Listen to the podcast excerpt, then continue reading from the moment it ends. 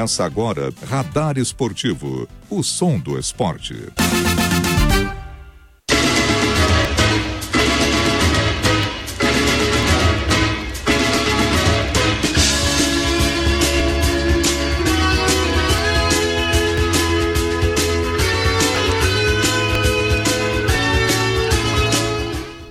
Tarde, ouvintes da UniFM 107.9. Agora 14 horas e 4 minutos, 22 graus em Santa Maria. Hoje é sexta-feira, dia 4 de novembro de 2022. Está entrando no ar o Radar Esportivo, que está de volta todas as sextas-feiras na grade da UniFM. E vamos aos destaques do programa de hoje. Vamos conversar com Antônia Garcia, também conhecida como Anti-G, jogadora profissional de Valorant da Game Landers. Nos blocos informativos da semana, vamos atualizar os destaques do Internacional, Juventude e Grêmio. No quadro Radar Histórico, relembraremos a primeira partida entre Internacional e Atlético Paranaense na final da Copa do Brasil em 2019. Na reportagem desta semana, contamos para vocês a trajetória do Atlântico na Liga Nacional de Futsal 2022. E trazemos o giro de notícias da semana com informações sobre outros esportes. Tudo isso e muito mais a partir de agora no Radar Esportivo. Eu sou Flávia Morichita e apresento o programa com o meu colega Pedro Pereira até às 3 horas da tarde. Na produção, Bruno Vargas, Gabriel Barros, José Vitor Zucolo, Manuel Buzin, Rafael Xavier e Thaís Imig. A edição do programa de hoje é de Luísa Monteiro e a técnica é de José Quartiero. Lembrando que o Radar Esportivo é um projeto de extensão do Centro de Ciências Sociais e Humanas e tem a orientação da professora Viviane Borelli. Agora, 14 horas e 6 minutos, faz 22 graus em Santa Maria. E o Radar Esportivo também está nas redes sociais. Você pode encontrar, você pode entrar em contato com a gente para enviar o seu recadinho. Curta a nossa página no Facebook, facebook.com.br Radar Esportivo UFSM, siga nosso Instagram, arroba Radar Esportivo e o Twitter Radar UFSM. Estamos aqui no estúdio junto com a Antônia Garcia, a Anti-G, jogadora profissional de Valorante da equipe Game Landers. Boa tarde, Antônia. Vai ser um prazer conversar com você nessa tarde. Oi, boa tarde, tudo bem? Tudo bem. Bom, vamos começar a nossa entrevista então. Como a gente já falou, você joga Valorant, né? Então a gente queria saber um pouquinho de como foi esse seu. Como surgiu esse seu interesse pelo jogo, né? Se foi desde o lançamento ou se você já jogava alguns outro, outros jogos antes. Como é que foi esse seu interesse? Então, eu acho que desde pequenininha eu sempre gostei muito é, de jogos online e tal. E meu pai sempre foi muito viciado, sabe? Tipo, ele sempre jogou, sempre teve na minha casa jogos. E desde pequenininho eu adorava. Então, eu acho que foi se construindo esse amor muito grande. E desde pequenininha eu sempre fui muito ligada. Eu jogava Counter-Strike também, antes do Valorant. E quando chegou o Valorant, no começo dele mesmo, eu comecei a jogar com meu pai, inclusive. E a gente se apaixonou assim. Então acho que foi desde pequenininha que eu sempre gostei desse tipo de jogo. Que legal, Antônia. Mas esse seu nick anti-G é desde pequeno também? Como é que ele surgiu? Não, é o anti-G eu comecei a usar quando eu comecei a jogar CS. Que eu tinha uns amigos e tal, e eu tinha que ter um nick. Eu não fazia ideia do que eu botava. E aí eu botei só o anti-G mesmo, que é de Antônia Garcia, e aí ficou. Quando eu entrei no Valorant, eu fiquei mais conhecida como anti-G mesmo. E não foi desde pequenininha. Eu usava outros nicks que, tipo, eram aleatórios, e aí eu comecei a usar o anti-G no CS mesmo. E você é uma jogadora profissional, né? A gente quer saber um pouquinho como que foi essa sua inserção no meio competitivo, né? Você, acredito, jogava antes casualmente, né? E agora você é uma jogadora uhum. profissional. Então, como que foi essa inserção para esse mundo novo para você? Então, é, a minha carreira profissional mesmo começou no Valorant. É, quando ele lançou foi em 2020. E eu me apaixonei pelo jogo, então eu jogava só casualmente também. Só que no começo de 2021, a Vivo Cage, que é a organização da Vivo, eles lançaram um campeonato que a premiação era um contrato com eles de um ano e uma premiação X em dinheiro. E aí a gente montou um time, eu e umas amigas. É, a gente, tipo, não treinava, não fazia nada. Gente só montou o time ali na hora e a gente acabou participando do campeonato e ganhando.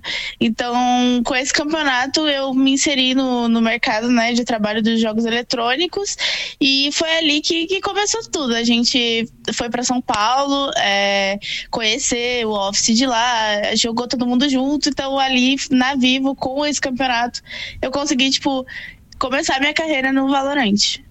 Agora que tu já vive faz tempo essa atmosfera dentro de uma equipe, uh, eu queria que tu nos contasse como que funcionam os treinamentos e o, o dia a dia de um time de Valorante. Então, a gente. Hoje eu moro em Sorocaba. Eu não sou mais da Vivocade, eu trabalho com a Game Landers, que é uma organização da Final Level. E nessa Game Landers, a gente, no nosso contrato, eles chamaram a gente para morar em Sorocaba. Então, a gente tem os nossos apartamentos lá, todo mundo do time, e esse office. Então, a gente. É uma rotina um pouquinho mais intensa dessa vez. Eu acho que esse ano mesmo foi um pouco mais profissional. A gente começou a morar lá, todo mundo mundo, então é desde manhã começa uma preparação. A gente tem a parte mais teórica de manhã, de tarde a gente treina juntos lá na, nesse office o dia inteiro, mais ou menos até umas 10 horas, e depois disso a gente acaba assistindo tudo que a gente jogou durante a tarde. Então acaba sendo um pouquinho puxado, mas a gente tá todo mundo morando junto lá, eu acho isso muito legal. Então acaba sendo um pouco mais leve, sabe? Eu acho que acaba sendo um negócio que é muito leve, é muito legal. E você disse, né, que a, o dia a dia é bem corrido e a gente vê que muitos times profissionais possuem atendimentos e acompanhamento psicológicos, né? É, eu queria saber como é que funciona essa função dentro do seu time, se vocês é, possuem esse acompanhamento, algo para auxiliar vocês em questão da saúde mental. Sim, então, é, a gente tem acompanhamento psicológico e também de fisioterapeuta. Então, o acompanhamento da psicologia eu acho que é muito importante nesse meio, porque, como eu falei, é uma rotina muito pesada, sabe? Tipo, a gente fica em casa o tempo inteiro, não é um negócio muito saudável para nossa cabeça, sabe? Eu acho que é, com a ajuda, é, o nome dele é Bagé, ele nos ajudou nesse presencial, inclusive de Valorant. Eu acho que você tá ali e ouvir o que ele tem para falar e acabar desabafando é muito importante, porque porque é, um, é uma rotina maçante, sabe? Tipo, é cansativo, tem que estar tá com a cabeça muito boa para conseguir. E eu acho que a psicologia ela ajuda muito. A gente faz os tratamentos individuais e coletivos. E eu mesma acho que é muito importante para mim. Antes eu não tinha esse acompanhamento, e quando eu comecei a ter, eu acho que eu evolui muito mais no jogo, sabe? Então eu acho que é muito importante. É, a gente tá percebendo essa evolução também, né? Porque no ano passado você foi indicada no Prêmio Esportes Brasil na categoria Atleta Revelação e nesse ano tá concorrendo na categoria Melhor Atleta Feminina. Uh, como que se deu e, e como que tu enxerga essa tua própria evolução dentro do cenário e dentro do jogo? Então, eu acho que ano passado, como eu falei, eu considero só esse ano mesmo meu profissional, meu auge da, né, do, do trabalho. Mas eu acho que desde o ano passado eu sempre me dediquei muito. Eu estudei bastante na época de ensino médio, eu era muito focada nos estudos, mas eu acabei é, tendo a oportunidade, né, de, de conseguir só viver dos jogos. Então eu acho que desde o começo sempre foi um estudo, eu sempre estudei muito jogo. Esse ano mesmo, eu acho que ser indicada para atleta revelação me deu mais uma inspiração, sabe? Mais uma vontade assim de, de querer estar tá ali, de querer evoluir. E esse ano eu até me surpreendi muito com essa indicação de melhor atleta, eu não fazia ideia. Então eu acho que são essas pequenas conquistas que acabam me mostrando, sabe, da minha evolução. Mas é jogar muito o dia inteiro. Eu tô sempre ligada no jogo, eu tô assistindo, eu tô jogando. Eu acho que tá sempre ligado me ajudou muito é, a evoluir no jogo, sabe? E aí essas pequenas conquistas acabam me deixando muito feliz, porque eu vejo que tá tendo resultado todo o esforço. É, só fazendo um adendo, é, você, além de ser jogadora profissional, você faz suas lives na Twitch, né? É, eu queria isso. saber como é que você consegue lidar com tudo isso, porque, como você falou, a rotina realmente é bem puxada, eu só consigo imaginar, né? Então, como você consegue ainda? Porque a gente pensa, né? Ah, a Twitch, muita gente trabalha realmente com isso, mas você trabalha profissionalmente numa equipe e você ainda tem tempo para fazer lives. Então, como você consegue lidar com tudo isso? Realmente você fica bem inserida nesse mundo de jogos, né? É, então, eu acho que as lives mesmo eu não tenho tanto compromisso com as lives, eu acabo é, às vezes não fazendo porque realmente fica muito puxado, mas eu sempre tento fazer de madrugada, num horário que eu consiga acordar cedo no outro dia também, mas é algo que me deixa muito feliz, tipo, você conversar com as outras pessoas e as pessoas verem o seu jogo, acaba me deixando muito bem. Eu acho que durante o campeonato a gente não, não conversa com ninguém, a gente não vê quem tá assistindo, sabe? E nas lives eu vejo que, tipo, a galera tá sempre acompanhando, às vezes as mesmas pessoas sempre estão sempre ali independente do horário. Então é um pouquinho puxado, mas eu tento sempre depois do treino seguir jogando, porque eu acho que o segredo é você se inserir ali, ficar, tipo, jogando e levar muito a sério. Então eu aproveito que eu preciso jogar e eu aproveito para estar tá ali me divertindo também nas lives. Eu gosto muito e eu falo muito, então acho que me deixa bem feliz fazer as lives. Agora indo para um lado um pouco mais de gênero, assim, né? É, como que você enxerga hoje em dia o cenário feminino de esportes? Porque antigamente era algo bem nichado, era bem era bem mais para meninos, né? Tipo, você via muito mais Sim. equipes masculinas. E hoje em dia já é um bem mais dividido. E como que você enxerga o cenário atualmente? Então, quando eu comecei, é, não era muito assim, tipo, de, de feminino e tal. Eu não, não via muito. No, no CS mesmo, eu não, não, não fazia muito parte do cenário, mas eu sempre ouvi das minhas amigas que não era muito bom você ser uma mulher no cenário competitivo de CS.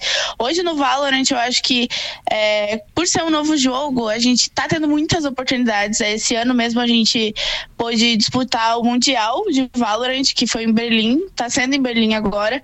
Então eu acho que tá tendo uma evolução muito grande. O Valorant, por ser um jogo novo, ele abriu portas para as meninas, sabe?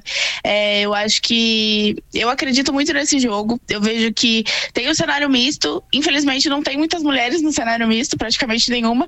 Mas tendo o espaço de ter o cenário feminino e a importância que é, a Riot dá para esse cenário, eu acho que mudou muito. Antes não era assim e eu fico muito feliz de fazer parte, sabe? De um cenário que é mais leve. Ainda tem um pouquinho de preconceito, sempre vai ter, eu acho, né? Um tabu sobre isso. Mas me faz muito bem ver que, que as coisas estão melhorando, sabe? Eu acho que eu me dei conta que estava tudo melhor quando eu vi isso de, do presencial, nós, né, fomos pra Lan House e tal, e também no Mundial. Quando lançaram o Mundial, eu falei, não, é isso aqui mesmo, vai melhorar, sabe? E eu fico muito feliz, porque eu vejo a evolução, todos os dias eu vejo um pouquinho mais de oportunidade no cenário feminino. E você teve ou tem ainda alguma mulher que te inspira dentro desse cenário? Cara, eu sou muito fã da Bizinha e da Pan. Elas eram jogadoras de CS, elas foram intactas por mais ou menos uns dois anos, eu acho, no time delas. E hoje mesmo eu conheci as meninas, elas são da MBR feminina de Valorant. E a Pan mesmo sempre conversa comigo que eu sou uma inspiração para ela no Valorant, sabe? E, tipo, desde pequenininho eu assisti a Pan jogar e para mim ela é uma inspiração. Então eu acho que isso também é muito legal. Eu, eu fui muito fã delas e hoje elas são minhas fãs e, tipo, falam para mim que, são, que eu sou inspiração. Isso é, tipo, eu não consigo acreditar, sabe? Agora, uh, como que é viver nesse meio onde tu alcança o profissional e consegue o teu espaço em competições, consegue premiações e continua sendo um espaço composto majoritariamente por homens? Como que funciona isso para ti? Então, eu, eu, o meu objetivo no Valorant é eu poder participar de um time misto. Eu acho que é o sonho de muita gente, eu converso com muitas meninas e o nosso sonho é isso, é não ter que separar em cenário feminino e o cenário misto, até porque não é muito misto, é mais masculino, né? Mas eu acho que na minha cabeça eu tento botar isso, que eu vou conseguir estar ali no cenário misto e mostrar que, cara, independente de eu ser mulher, independente de eu ser homem, não vai fazer diferença. Eu tô ali jogando, sabe? Tipo, eu, eu tô ali me dedicando como qualquer um. Então é um pouco difícil, né, manter isso na cabeça, mas eu acho que o que me faz seguir, é, não ligando muito para isso, não me importando com o que falam, é isso, que eu tenho esse objetivo, eu vou estar ali no misto, é o meu sonho e foi o meu sonho participar de jogos online e eu consegui, sabe? Então eu tô me dedicando para isso, eu acho que é, tem muita menina muito boa no cenário que é capaz de estar ali no misto e a gente não tem muita oportunidade, sabe? Então isso dá uma chateada, eu fico é, um pouco bolada com isso, mas eu acho que só de botar na minha cabeça que a gente é capaz faz me dá um, uma motivação, sabe? Já mais ou menos a ver com o que você tem falado, com o que você falou agora, né? É, eu fui uma pessoa que joguei bastante em 2014 e 2015, mas casualmente, né? E naquela época eu não tinha uma partida, eu acho que descobriam que era menina que vinha algum comentário super machista ou, tipo, sei Sim. lá, né? É horrível.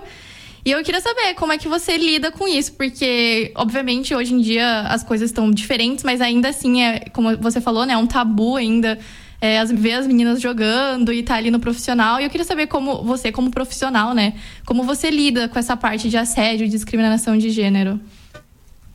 Então, em 2014, 2015 eu também jogava Point Blank e era horrível. Eu tipo, tinha vergonha de abrir o microfone na partida porque eu sabia que ia, que ia ter algum comentário, sabe? Mas hoje eu acho que eu, eu, a gente consegue tapar o nick, né? Eles não, não veem que sou eu.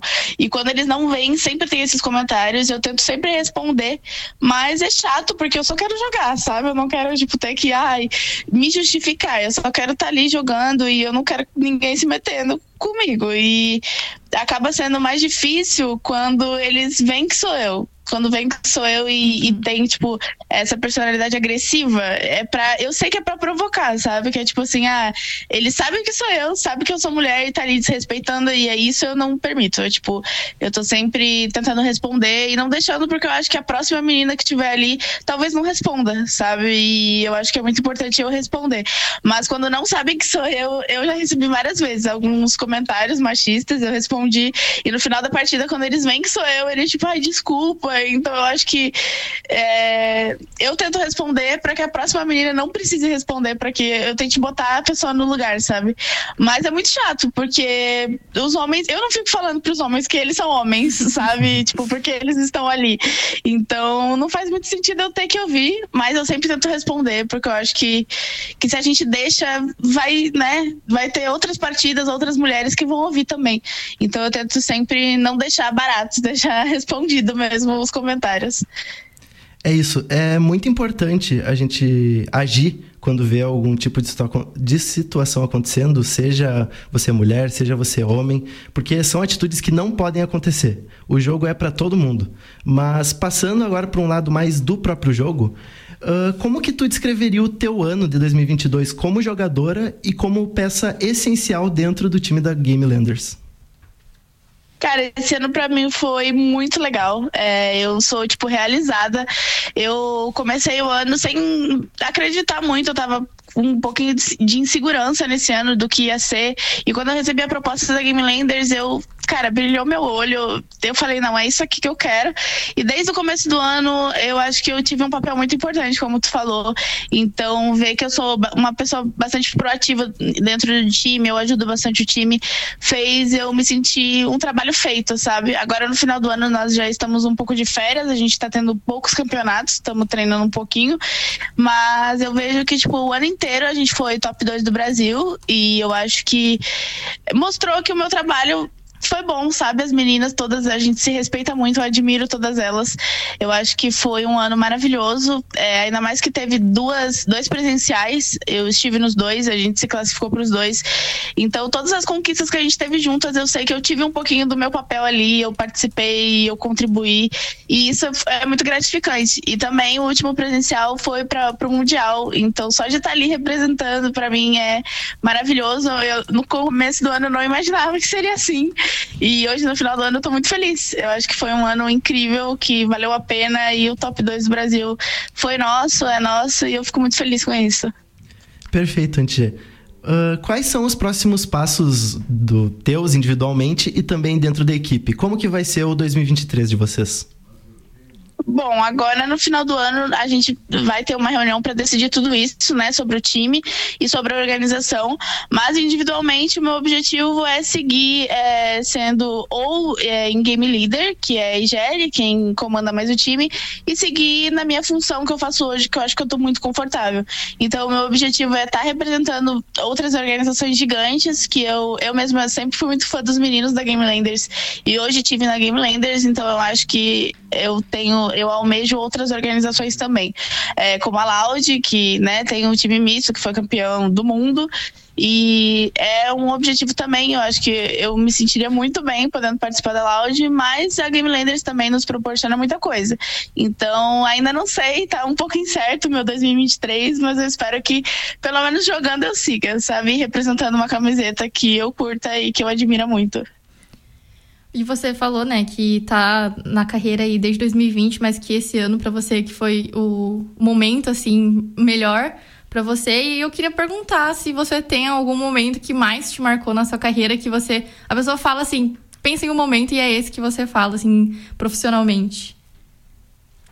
Cara, eu acho que foi na minha primeira indicação de de atleta revelação. Eu não esperava, eu não fazia ideia, eu, tipo, que eu ia ser indicada e quando eu recebi, eu, eu vi ali aquele aquele momento me marcou muito, sabe? Eu, tipo, até me emocionei na época, porque para mim foi muito incrível. E também, quando a gente acabou é, no, no primeiro presencial, a gente caiu pra Lauer do campeonato, que é, tipo, as eliminatórias. E ali a gente é, ganhou de todo mundo nas eliminatórias, a gente foi ganhando de todo mundo, todo mundo da Lauer. Então foi uma conquista muito boa também. Eu acho que eu esses dois momentos foram muito marcantes para mim esse ano e eu levo no coração, porque foi tipo muito desesperador essa Lauer do campeonato. A gente joga MD3, né, que é melhor de três, e a gente perdi, perdeu tipo os primeiros mapas. Então a gente jogou naquela pressão sempre e foi muito legal. Eu acho que, que foram esses dois momentos que marcaram muito para mim a minha carreira esse ano ano. E tem algum momento na sua carreira que alguma decisão que você tomou, talvez que deixou de tomar que você se arrepende? Eu acho que eu não me arrependo de nada eu acho que hoje eu vi que tudo o que aconteceu foi por um acaso, assim, tem um motivo também. Mas eu acho que todas as meninas que participaram do meu time, que foram embora ou que eu saí, eu acho que tudo valeu a pena. Hoje todo mundo, né? Eu me dou bem com todo mundo, eu acho que tudo tem um motivo. Então hoje eu não me arrependo de nada, mas talvez na época eu, eu fique tipo, pô, será que isso é, né, vale a pena? Mas hoje eu sei que tudo valeu a pena e que eu não me arrependo de nada e eu espero seguir assim, não me arrependendo das minhas decisões, sabe? Perfeito. Agora, passando para um lado mais pessoal, como que tu se sente em, em, perceber que tu saiu de Bagé, uma cidade pequena do Rio Grande do Sul, e agora é uma das estrelas do nosso cenário nacional e reconhecida por, por diversos narradores, jogadores, enfim, a comunidade. Qual que é a sensação? Cara, eu acho isso muito incrível. É, eu não fazia ideia é, de como era São Paulo, eu não, não frequentava São Paulo, eu sempre fui de Bagé, sempre estive por aqui, inclusive hoje eu tô aqui, eu vim visitar os meus pais, mas quando eu fui para São Paulo, eu descobri um mundo que eu não fazia ideia, sabe? Tipo, além desse mundo de, de profissional e de gamer, é uma cidade muito grande. Eu, tipo, conheci muitas pessoas de jogo, eu morei na capital, hoje eu moro em Sorocaba. Então, para mim, sair daqui, eu acho que foi uma. Não que a cidade seja horrível, né? A cidade é maravilhosa, eu gosto muito, conheço muitas pessoas. Nunca vou esquecer a galera daqui. Mas eu acho que quando eu me mudei para São Paulo, eu tive uma evolução pessoal mesmo, sabe? De ter mais oportunidades, tanto no trabalho quanto na vida. Eu acho que a cidade grande me proporcionou isso. Mas eu acabo sempre vindo para cá, porque eu gosto muito. É, os meus pais ainda moram aqui, as minhas irmãs, então eu acabo vindo visitando todo mundo, os meus amigos também de época de escola. É muito legal ver que, tipo, eles me admiram hoje, sabe? Eu mesmo ontem saí com eles e eles estão sempre perguntando e sempre interessados. Isso é muito bom. É, sair de uma cidade pequena para uma cidade muito grande, é, tipo, foi uma mudança muito rápida para mim, mas eu acho que me ajudou muito na evolução pessoal e profissional, sabe? Foi algo que precisava acontecer para eu ver que, que era aquilo que eu queria. Você falou agora, né, que veio visitar a sua família e você já no começo, né, comentou que foi se você, seu pai jogava, né, você viu é, o jogo com ele e tudo mais. E eu queria saber como é que foi esse suporte tanto dele quanto da sua família, porque a gente é muito fácil a gente ver que pessoas que têm esse sonho de se tornar profissionais ou de seguir nessa carreira de, de esporte eletrônico e os pais acharem que é besteira, que é só um jogo. Porque também muita gente vê o, o jogo como um hobby, né? Eu queria saber Sim. como é que foi esse seu esse suporte que eles deram para você, porque é muito difícil, né? Como você falou, você teve que ir para São Paulo, então é realmente uma grande mudança. É, eu acho que eu é uma, eu tive muita sorte, os meus pais, eles entenderam muito bem, é, mas eu me surpreendi muito, porque o meu pai, ele sempre foi é, muito de querer que eu estudasse, querer que eu fizesse faculdade, como todo pai, eu acho, né? Uhum. E ele sempre quis isso e eu também. Então eu tava numa vibe de estudar, eu tava estudando para prestar vestibular para medicina, eu tava muito estudiosa na época e do nada eu falei, pai, não quero mais, eu quero jogar Valorant, eu quero virar profissional. E ele virou para mim e falou: tá bom, tudo bem, se é o que você quer, vai e faz.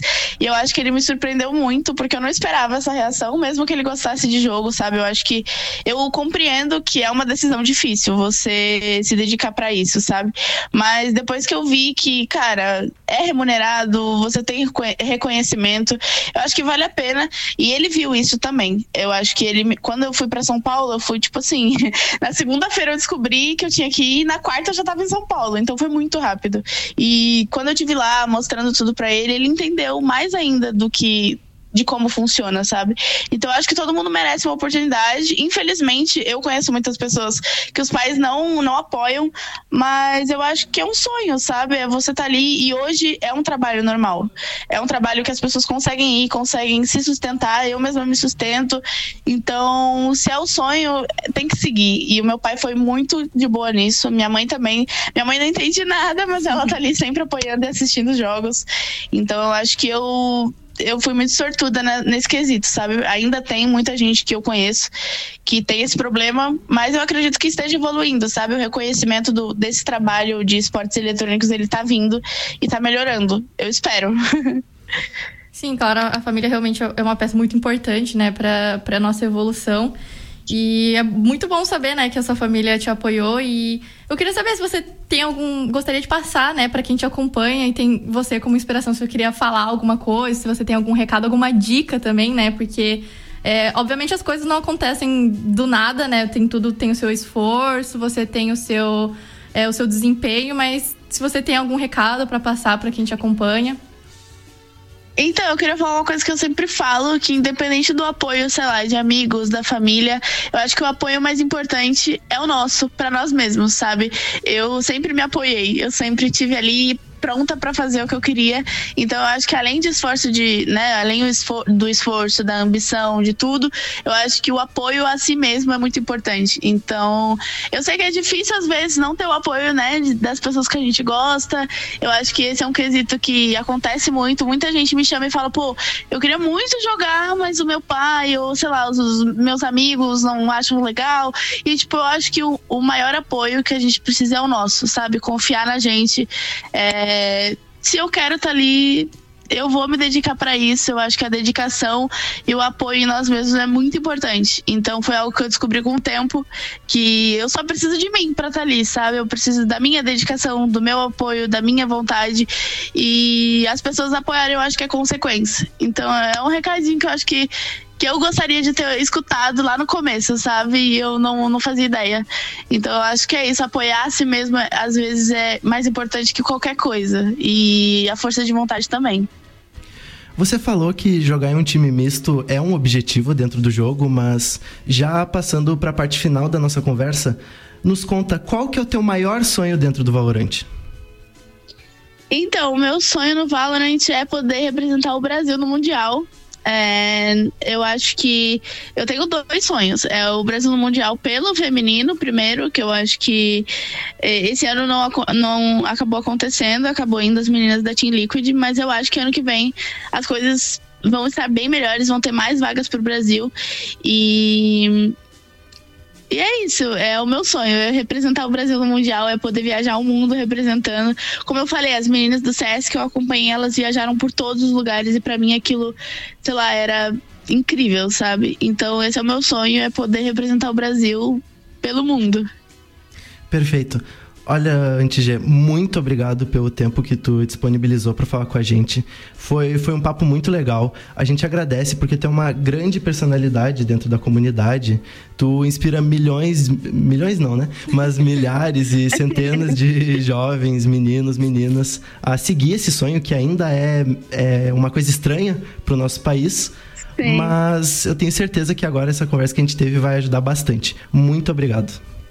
Eu que agradeço, eu fico muito feliz. É, quando a Lu me chamou, eu fico muito feliz de poder participar de rádio, sabe? Eu acho que vocês considerarem o esporte eletrônico já está ajudando muito pro nosso cenário.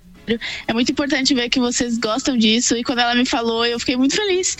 Então, muito obrigada pelo convite. Espero que tenha sido legal. Eu gostei muito. E é isso. Muito obrigado. A imprensa sempre anda de mãos dadas com a comunidade, os jogadores e, enfim, muito obrigado. Agora são Eu que quatro... agradeço. Desculpa. Agora são 14 horas e 33 minutos, faz 23 graus em Santa Maria. Este é o Radar Esportivo, o som do esporte. Vamos ouvir agora o radar histórico produzido pelo José Vitor Zucolo, relembrando a primeira partida entre Internacional e Atlético Paranaense na final da Copa do Brasil em 2019. Boa tarde, ouvintes do Radar. Hoje no Radar Histórico, vamos relembrar a primeira partida entre Internacional contra Atlético Paranaense, disputada na Arena da Baixada na final da Copa do Brasil, em 2019. A equipe do Inter, comandada por Odair Helman, chegava à final após eliminar o Cruzeiro por 4 a 0 no agregado, já a equipe paranaense, treinada pelo Santa Mariense Thiago Nunes, chegava após se classificar perante o Grêmio, nos pênaltis. Entre os destaques das duas equipes estavam a equipe, o goleiro Santos, Bruno Guimarães, Renan Lodge, o atacante Nicão, Rony, Edenilson, Rafael Sobes, Guerreiro e D'Alessandro. A tendência era de duas grandes partidas. A equipe da casa fez valer o seu mando e logo partiu para cima da equipe colorada. Em sete minutos de jogo, duas chances criadas. Uma com Nicão de cabeça e com Rony, dividindo com o goleiro Marcelo Lomba. Dominou, arrumou, cruzou, Nicão tocou de cabeça! Fez malabares. Bruno Guimarães com o Nicão.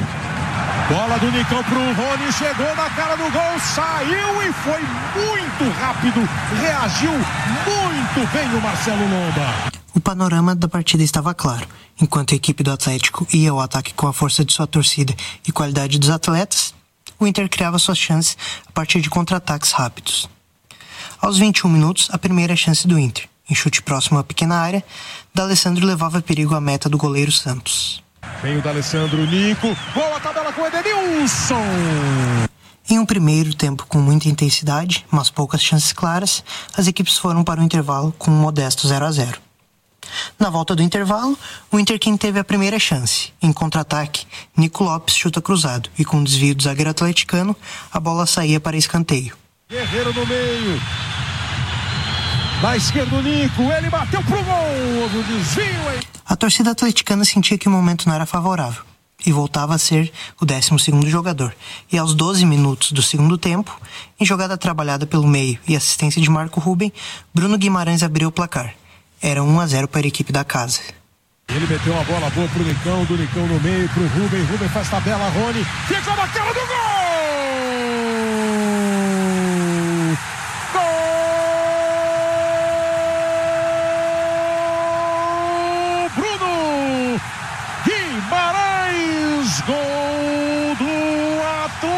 Atlético! Com a moral elevada, a equipe paranaense continuou pressionando e aos 27 minutos, em jogada individual de Rony, driblando quatro jogadores, o atleta finalizou de maneira perigosa, sendo parado apenas por Marcelo Lomba. Olha o time do Atlético com o Rony botou na frente. Espetacular Marcelo Lomba! Aos 30 minutos, o panorama havia mudado. Agora quem pressionava era o Inter. E na tentativa de empatar, cruzamentos na área eram constantes. Em uma dessas jogadas, Rodrigo Lindoso saiu cara a cara com o goleiro Santos, mas na hora de finalizar, foi interceptado pelo volante Wellington. Nacional à frente, quatro ficam lá quietinhos. Cruzamento para a área. Passou, sobrou de graça, Santos! Ela toca no chão. Olha o Wellington agora. É o Wellington que faz o corte na hora providencial, Kleber. Mesmo com a, com a equipe visitante pressionando, o Atlético foi capaz de segurar o ímpeto colorado e assegurar a vitória por 1 a 0 no primeiro jogo da final, levando assim a vantagem para o jogo de volta, no Beira-Rio. Este foi o Radar Histórico de hoje, produzido por mim, Vitor Zucolo, e volto com vocês aí no estúdio. Até mais! Este foi o Radar Histórico da semana, com produção de José Vitor. Agora são 14 horas e 37 minutos, faz 23 graus em Santa Maria. Agora vamos ouvir a reportagem da semana produzida pelo Bruno Vargas. Ele fala sobre a trajetória do Atlântico na Liga Nacional de Futsal de 2022. Vamos escutar. A Liga Nacional de Futsal 2022 vai chegando ao fim. Restam apenas dois times, duas partidas, duas equipes desacreditadas, mas somente um campeão. O décimo lugar, Corinthians, chega à sua terceira final e vai em busca do bicampeonato. O Atlântico Erechim também disputa sua terceira final, mas diferente do time paulista, nunca antes foi campeão. O Atlântico, ou Galo Doido, como é carinhosamente chamado pela sua torcida, chegou à grande final após vencer a equipe do Cascavel, atual campeã da competição, nas semifinais. Mas antes, o time de Erechim passou por momentos difíceis, de muita desconfiança. Terminou a primeira fase em nono lugar, com apenas 10 vitórias em 21 jogos disputados e quase 50% de aproveitamento, um percentual muito baixo para uma equipe cotada a ser campeã. O time comandado pelo técnico Thiago Nunes viveu altos e baixos durante a competição. Iniciou perdendo contra o Santo André por 3 a 0. Entrou na roda quando foi goleado por 4 a 1 na quinta rodada e 6 a 0 na sexta rodada para o Campo Mourão e o Joinville. Chegou a ter bons jogos, venceu o Jaraguá por 5 a 2 na 14ª rodada, mas na maioria das vezes sofreu para desempenhar um bom futebol. Iniciou a fase de mata-mata enfrentando o mesmo Santo André da primeira rodada, mas desta vez levou a melhor. Venceu a primeira partida em casa com muito barulho de sua torcida. O time visitante até marcou o primeiro gol com Gleidson, mas logo em seguida o pivô Rick deixou tudo igual. Na segunda etapa, o artilheiro do time Serginho marcou duas vezes, virando o jogo para 3 a 2. Segundos antes do apito final, o fixo Farinha marcou o quarto e último gol da partida, deixando o jogo em 4 a 2 para o time de Erechim. No jogo de volta, a equipe gaúcha levou uma goleada. O Santo André aproveitou um apagão do time visitante e marcou quatro gols nos últimos cinco minutos da primeira etapa, com Thiago Cabeça, Felipe, Fernandinho e Xaropinho. O placar foi mantido até o final do tempo regulamentar, levando o jogo para a prorrogação. Como a campanha do Atlântico na primeira etapa da competição foi pior, a equipe precisava vencer o terceiro tempo para passar de fase. A classificação começou a ser construída logo após a expulsão do fixo Gleidson pelo lado do Santo André. Com um a mais, o time de Erechim se lançou ao ataque e abriu o placar com um belo chute do ala Serginho. O segundo gol veio já com o goleiro linha do time adversário em quadra. Jed aproveitou o gol vazio e marcou o segundo. Mesmo com pouco tempo restante, Xaropinho diminuiu o placar e pôde empatar. Após seu time sofrer a sexta falta, ele teve a possibilidade de cobrar um tiro livre, que daria classificação ao time paulista. Mas o goleiro e um dos principais jogadores da campanha, João Paulo, defendeu e garantiu a vitória do Atlântico por 2 a 1. Nas quartas de finais, o Galo Doido enfrentou a zebra da competição, o Minas, que ficou em último entre os classificados para a segunda fase e venceu o primeiro e principal concorrente ao título, Magnus, nas oitavas de final. No primeiro jogo, fora de casa, o Atlântico mostrou mais uma vez que sofre longe de sua torcida e foi derrotado por 4 a 2. O destaque do jogo ficou para o jovem jogador do Minas, Maia, que marcou três dos quatro gols da equipe. Os gols do time gaúcho foram marcados pelo camisa 10 Guilherme, na primeira etapa, e pelo ala Serginho, em bela cobrança de tiro livre. Na segunda partida, o Atlântico começou levando a pior. No finzinho da primeira etapa, o camisa 5 Ribeirão abriu o placar para o time mineiro, deixando a situação ainda mais difícil do que já era. Embalados pela torcida presente no caldeirão do Galo, o time da casa cresceu no jogo e marcou o gol de empate em jogada ensaiada. O fixo Grilo tocou no meio da área para Eric empatar o jogo. Os últimos três minutos da partida foram muito movimentados. Precisando vencer, o Atlântico se lançou ao ataque e virou o jogo com o gol do camisa 21, Chape. Dois minutos depois, o capitão Grilo marcou o terceiro de cabeça e o ala Léo, que estava jogando como goleiro linha, descontou com um belo chute para o time visitante. Placar final 3 a 2 para o time da casa, levando o jogo para a prorrogação. Por ter feito melhor campanha que o Minas, o time de Erechim precisava apenas de um empate para passar de fase, mas este não seria um feito fácil. O bom e jovem time visitante pressionou o Atlântico do início ao fim do terceiro tempo e dois minutos antes do apito final marcou um gol. João Lucas deixou o placar em 1 a 1, desclassificando o time do sul do país. No apagar das luzes, com apenas 4 segundos restantes, o Ala Chape volta a marcar na partida, garantindo a classificação e a festa no caldeirão do Galo. Inacreditável! É o Galo! É a camisa pesada! É do Atlântico Futsal! É o gol da classificação para semifinal da Liga Nacional! O Atlântico vai em busca, sim, do seu primeiro título! Restando apenas um adversário para chegar à tão sonhada final, o desafio mais difícil: vencer o atual campeão Cascavel. Por ter ficado na quinta colocação, o time do Paraná tinha a vantagem de jogar a segunda partida em casa. Mas o esporte da bola pesada sempre reserva uma outra surpresa. Embalado pela sua torcida, o Atlântico marcou o único gol do jogo logo no primeiro minuto de partida com camisa 14 Serginho. Depois do gol, o Galo doido fechou a casinha e se defendeu, até que o árbitro apitou o final da partida, explodindo a torcida. No jogo de volta, o Atlântico começou mal e viu o time da casa realizar o mesmo feito que eles, marcar um gol logo no primeiro minuto de jogo, com o fixo Hernani. Mas não se deixou abalar, e menos de três minutos depois já estava tudo igual no placar. Serginho chutou com força, contou com o desvio da bola no goleiro de Fante e marcou, 1 a 1. Precisando vencer para se classificar, o Cascavel dominou as ações ofensivas do jogo, até os 13 do segundo tempo, quando voltou a ficar à frente do placar com o gol do matador Jorginho, explodindo o ginásio. Mas o homem estava a fim de jogo e marcou de novo para o time de Erechim. Serginho fez seu segundo gol na partida e deixou tudo igual, classificando sua equipe para a grande final. Restando apenas 4 segundos para o fim, o goleiro João Paulo, herói da classificação, aparece mais uma vez e defende um tiro livre, cobrado por Dieguinho. 6 segundos! Aí vem o cara! Lá de longe! Partiu! Bateu! João Paulo!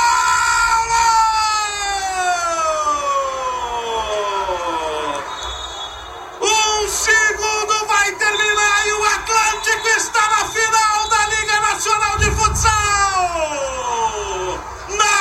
raça no coração, na fé. Um time que saiu quase que desacreditado da fase de grupos, a fase inicial da liga. Com o herói, o Papa João Paulo III, Galo na final da LNF. Agora, restando apenas um adversário, o Galo Doido tem mais uma chance de se sagrar campeão da LNF 2022. Nos próximos dois domingos, teremos os últimos jogos do melhor futsal do mundo. No dia 6, São Paulo recebe a primeira partida entre Corinthians e Atlântico, e no dia 13, o Caldeirão do Galo será o palco da grande final. Não perca estes dois espetáculos. Eu sou Bruno Vargas e volto com vocês aí do estúdio.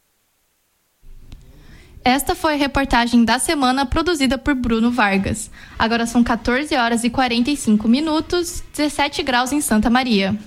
Vamos agora com as últimas notícias do Internacional. E quem traz todas as informações pra gente é o Rafael Xavier. Muito boa tarde, Flávio e Pedro. Muito boa tarde também a todos os nossos ouvintes aqui da UniFM. O Internacional perdeu a invencibilidade de 13 jogos na última quarta-feira, depois que perdeu por 2 a 1 para o América Mineiro lá no Estádio Independência. Com o resultado, o Inter permaneceu com os mesmos 64 pontos e a 13 de distância do Palmeiras. E como só temos mais 9 pontos em disputa, a equipe comandada pelo Abel Ferreira confirmou o título do Brasileirão 2022. De qualquer forma, o Colorado já tem a vaga direta na Libertadores do ano que vem garantida, e a disputa que resta agora é pelos quase 43 milhões de reais da premiação para o vice-campeão. E o próximo desafio do Inter nessa jornada já é amanhã, contra o Atlético Paranaense, vice-campeão da Libertadores. Tanto na entrevista pós-jogo quanto no treinamento de ontem, Mano Menezes indicou que podem haver algumas mudanças com relação à equipe que perdeu para o América. Mercado, que ficou de fora de cinco partidas por conta de uma lesão muscular, voltou a ser opção na última rodada e deve retomar a vaga de titular para compor a dupla de zaga com Vitão. Edenilson, que foi substituído no intervalo depois de uma entorse no tornozelo, não treinou com o time ontem e deve passar por uma nova avaliação do departamento médico. Tyson e Lisieiro, que também não participaram das atividades com bola, são dúvidas para o próximo duelo. Com isso, a provável escalação do Inter para este sábado deve ter Kehler no gol, Bustos, Vitão, Mercado, René, Johnny, Depena, Maurício, Alan Patrick, Wanderson e Alemão. A bola rola a partir das 21 horas no estádio Beira Rio. Quarta-feira também foi dia de Grenal, válido pela primeira partida da final do Campeonato Gaúcho Feminino. O Grêmio saiu na frente do placar com um pênalti convertido por Laís bem no comecinho do segundo tempo e a partir daí o jogo tomou rumos dramáticos para as gurias coloradas. Com a expulsão de Tâmara no lance, a equipe do Inter passou praticamente todo o segundo tempo com uma jogadora menos. Mas aos 51 minutos, Isabela subiu bonito na entrada da pequena área e garantiu empate no finalzinho da partida. O segundo jogo da final será na Arena do Grêmio às 13h45 da tarde, a 1h45. Quem vencer leva o troféu para casa. E mais uma vez o espetáculo de uma decisão é manchado por conta de ofensas e injúrias raciais dentro do estádio. A atacante do Grêmio, Luane, alegou ter recebido ofensas racistas por parte de alguns torcedores do Inter e o caso foi parar na delegacia após a partida. Esperamos que a justiça tenha sido feita no caso e que os agressores recebam a devida punição. Nós do Radar Esportivo desejamos também todo o nosso apoio e solidariedade à atacante Luane. Bom, essas foram as principais informações do Colorado. Volto com os apresentadores. Esse foi o informe do Internacional com Rafael Xavier. Agora são 14 horas e 49 minutos, 23 graus em Santa Maria. Seguindo os informativos da semana, vamos conferir o que a equipe do Juventude teve de destaque nos últimos dias. E quem traz todas as informações para nós é o Gabriel Barros. Boa tarde, Gabriel. Boa tarde, ouvintes. Boa tarde, Flávio e Pedro. É o fim da linha para o Juventude. O Ju foi matematicamente rebaixado no Brasileirão 2022 no dia 27 de outubro, perdendo de 1 a 0 para o Atlético Mineiro no Mineirão. Após o rebaixamento, o Alviverde anunciou a volta do técnico Celso Rotti ao comando da equipe. O retorno de Hot trouxe expectativas para o Ju. Entretanto, o time voltou a perder nesta última quarta por 1 a 0 para o Curitiba, na 35ª rodada do Brasileirão. Apesar do resultado negativo, Hot aponta o time com uma, com uma postura mais combativa e destaca a necessidade de calma para terminar o campeonato de maneira digna. Lembrando que infelizmente o Ju se encaminha para que infelizmente tudo se encaminha para que o Ju, que está a 16 jogos sem vencer, faça a terceira pior campanha da história dos pontos corridos. O treinador te é, testou o atacante Vitor Gabriel, o meia Marlon e o volante Jean Imer no segundo tempo. Mudança sem muito sucesso. Faltam três jogos para o final da passagem do Ju pela Série A. A partida deste sábado é contra o Goiás, às 7 horas, no estádio da Serrinha. É com vocês. Esse foi o informe do Juventude com o Gabriel. Agora são 14 horas e 50 minutos, 24 graus em Santa Maria. Finalizando os informes da semana, a Thaís traz as últimas notícias do tricolor gaúcho. Boa tarde, Flávia, Pedro. Boa tarde para você que está ouvindo a UniFM e mais um programa aqui do Radar Esportivo. Em relação aos destaques do Grêmio na última semana, vale ressaltar a volta do tricolor gaúcho à Série A do Campeonato Brasileiro e a final do Gauchão Feminino, que começou a ser disputada essa semana. Começando pelo Brasileirão, após vencer o Náutico nos aflitos e garantir a volta para a Série A em 2023, o Grêmio ficou no empate contra o Tombense na penúltima rodada e fechou sua participação na Série B, com uma vitória sobre o Brusque na Arena. O jogo válido pela 38ª rodada aconteceu na noite de ontem e terminou com vitória gremista, 3 a 0. Os gols foram anotados por Guilherme, que marcou seu primeiro gol desde a volta ao Grêmio, e por Gabriel Silva, em duas oportunidades. Com o resultado, o time gaúcho confirmou o vice-campeonato. Ao final das 38 rodadas, foram 65 pontos conquistados, sendo 17 vitórias, 14 empates e 7 derrotas. E nem precisou a Série B acabar para que o clube começasse a se movimentar para a próxima temporada. Em entrevista na última semana, o treinador Renato Portaluppi afirmou que negocia sua permanência com os dois candidatos à presidência e que já tem lista de reforços para 2023. As eleições gremistas ocorrem nos, dia, ocorrem nos dias 7 e 12 de novembro. Alberto Guerra e Odorico Romão disputam o cargo que ficará vago na saída de Romildo Bolzan Júnior.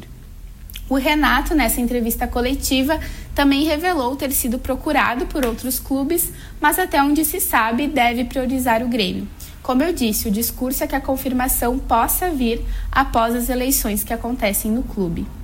Agora falando sobre futebol feminino, as gurias gremistas disputam a finalíssima do gauchão feminino contra o Internacional.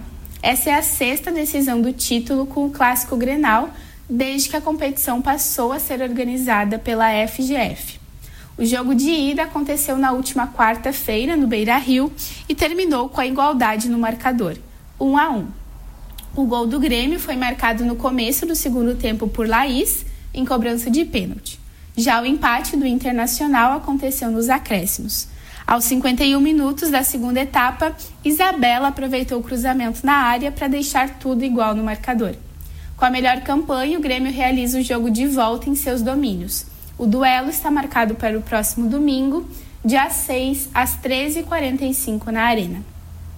Além de equilíbrio no confronto, a partida infelizmente também foi marcada por mais um caso de injúria racial no futebol brasileiro.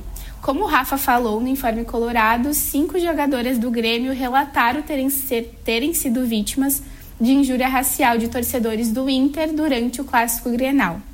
Após o ocorrido, o Grêmio se manifestou em seu perfil oficial. Abre aspas. Isso tem que acabar. De novo, testemunhamos o preconceito e o desrespeito com o outro. Luane, Brito e Paixão das gurias gremistas sofreram ofensas racistas por um torcedor do rival. Lamentamos e esperamos que providências cabíveis sejam tomadas. Gurias, estamos com vocês. Fecha aspas. Fica aqui o nosso desejo de que no jogo de volta cenas como essa não se repitam e que o futebol de qualidade que nossas gurias vêm apresentando seja o protagonista dessa final do Campeonato Gaúcho. Eu volto com vocês, Pedro Flávio. Você conferiu o informe do Grêmio feito pela Thaís. Agora são 14 horas e 54 minutos, 24 graus em Santa Maria. Este é o Radar Esportivo, o som do esporte. E já estamos nos encaminhando para o final do programa, do Radar Esportivo. Mas antes de nos despedirmos, vamos passar o giro de notícias dessa semana falando dos outros esportes, feito pelo Manuel Bulsin. Nós vamos ver agora o que ele andou anotando pra gente do que aconteceu nessa semana. Na última terça-feira rolou mais uma rodada da Copa Diário de Futsal. A, roda a rodada foi realizada em Nova Palma e houveram nela os jogos do triangular do grupo 3. Infelizmente, o time da AAF de Santa Maria acabou eliminado após duas derrotas. Uma por 3 a 1 contra o CMD de Nova Palma e a outra por 7 a 4 contra o time de Benquicando Sobrado, equipe de Pinhal Grande. Tivemos nesta quarta-feira, dia 2, o primeiro jogo das finais do Campeonato Gaúcho de Futebol Feminino. As maiores forças do estado se encontraram em mais um clássico Grenal, saindo de campo com igualdade de 1 a 1 no placar.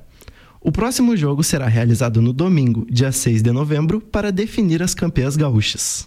Dois times da Série A do Campeonato Brasileiro se sagraram campeões na última semana. O Flamengo venceu o Atlético Paranaense pela final da Copa Libertadores da América pelo placar de 1 a 0 no último sábado. Quem fez o gol foi o atacante Gabigol, que, que marcou nos acréscimos da primeira etapa. Outra equipe que garantiu o título foi o Palmeiras de Abel Ferreira, que contou com o tropeço do Inter em Minas Gerais diante do, do Atlético da, do América Mineiro, desculpa. Para, e isso garantiu o título do Campeonato Brasileiro para o Palmeiras. Com a derrota do Inter por 1 a 0 no dia 2 e a goleada dos Alviverdes por 4 a 0 no mesmo dia sobre o Fortaleza, o Palmeiras abriu 13 pontos de vantagem e já não pode mais ser alcançado pelos rivais. Nos dias 1 e 2 de novembro, houveram também os jogos da última rodada da fase de grupos da UEFA Champions League. Após seis rodadas nessa fase, os classificados para as oitavas de final foram Napoli, Porto, Bayern de Munique, Tottenham, Chelsea, Real Madrid, Manchester City e Benfica em primeiro lugar de seus grupos. Liverpool, Clube Bruges, Inter de Milão, Eintracht Frankfurt, Milan, RB Leipzig, Borussia Dortmund e PSG como segundos colocados. E também teve show brasileiro no Mundial de Ginástica Artística. Com mais um baile de favela no solo, a medalhista olímpica Rebeca Andrade conseguiu título histórico para o Brasil. Rebeca alcançou 56 e 8, 56,899 no total e se tornou campeã mundial do individual geral de ginástica artística. Já pegando o gancho que tivemos da entrevista sobre esports, está acontecendo o IM Major Hill 2022, campeonato mundial de Counter-Strike e que pela primeira vez está acontecendo no Brasil. A primeira fase foi nos últimos quatro dias e dos 24 times que iniciaram, somente 16 passaram para a fase seguinte, o Legends Stage. Dos times brasileiros, 00 Nation, Fúria e Imperial, apenas a Fúria passou para a segunda fase. O Legend Stage é, conta com oito equipes que já foram definidas previamente e os oito que passaram nesses últimos quatro, dia, quatro dias. Os jogos dessa fase vão começar amanhã e a equipe brasileira Fúria joga às 14h45. Agora, 14 horas e 58 minutos, este é o programa Radar Esportivo, o som do esporte. Na próxima semana, voltaremos com mais informações. Na produção do programa de hoje, Bruno Vargas, Gabriel Barros, José Vitor Zucolo, Manuel Bulsing, Rafael Xavier e Thaís Imig. Na apresentação, eu, Pedro Pereira, e minha colega Flávia Morichita. A edição foi feita por Luísa Monteiro e a técnica José Quartiero. O Radar Esportivo é um projeto de extensão do Centro de Ciências Sociais e Humanas e tem a orientação da professora Viviane Borelli.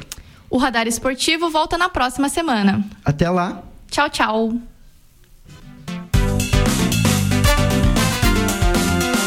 Radar Esportivo, o som do esporte.